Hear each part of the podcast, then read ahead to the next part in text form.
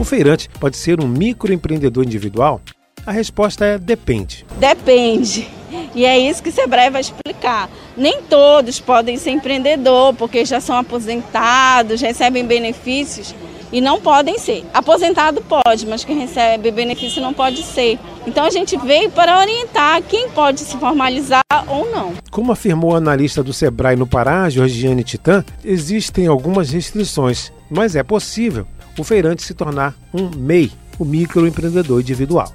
Você que ainda é informal, que vende aí suas ervas, o seu peixe, pode se formalizar e ter um CNPJ. E tem muitos que já abriram seu CNPJ e por diversos motivos estão inadimplentes. Então o Sebrae está aqui para explicar como regularizar o seu CNPJ.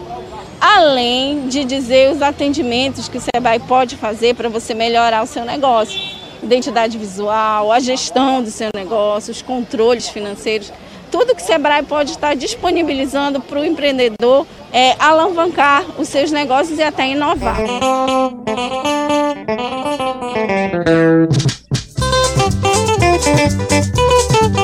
Feirante é aquele profissional que vende seus produtos em uma barraca na feira. E a maior feira da América Latina, o Veropeso, em Belém, tem cerca de 1.500 trabalhadores e movimenta aproximadamente um milhão de reais por dia. E recentemente recebeu a unidade móvel do Sebrae Pará. O símbolo de Belém, que completou 392 anos em 2021, é visitado por cerca de 50 mil pessoas diariamente. Não há números oficiais de quantos feirantes são microempreendedores no Veropeso. A grande maioria trabalha por conta própria. Os que não recebem aposentadoria ou algum benefício do governo sofrem quando precisam parar de trabalhar e ficam sem nenhum benefício. O feirante Jairo de Melo, de 54 anos, trabalha há 30 anos no Veropa. Criou filhos só com a renda das vendas de sua barraca. Conte um pouquinho da sua história com sua família. Ah, já venho há 30 anos aqui trabalhando. Tra... A renda que sai daqui já beneficiou o estudo dos meus filhos. É, já teve condições de fazer a casa deles, entendeu? Cada um já tem sua casinha e eu sempre apoiando em tudo que eles precisam. Mas da onde? Tirando a renda daqui do Ver Peso. Porque pouco, pouco ou muito a gente consegue tirar o pão nosso de cada dia, né? Com a graça de Deus, abençoado. E é essa forma de retribuir para o freguês também. Ele espera que a chamada modernidade chegue aos vendedores e clientes. É, se afastaram muitos fregueses daqui, né? E com o aplicativo, fazendo pelo Sebrae, o e-mail e um aplicativo para a gente poder entregar no domicílio dos fregueses que a gente já conhece, o freguês vai se sentir seguro, porque já eu vou na tua banca, ele já confia. É uma forma que veio só a somar o feirante, porque a feira está abandonada um pouco pelos consumidores por causa dessa pandemia, né? O feirante Mauro da Silva tem 43 anos, não sabe exatamente quanto tempo trabalha no Veropeso, mas são muitos anos. Ele espera que o Sebrae ajude a formalizar o seu trabalho como feirante. Como é, é que você sustenta a sua família tá, trabalhando aqui no Veropeso? Olha, tá mais ou menos, não tá naquela como era antes. Tá menos agora. Caiu muito a venda fica complicado, né? Esse tempo da família. Isso.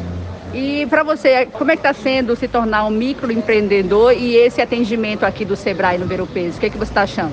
É muito bom, tá precisando mesmo. Só gente colocou isso aí para a gente crescer mais um pouquinho.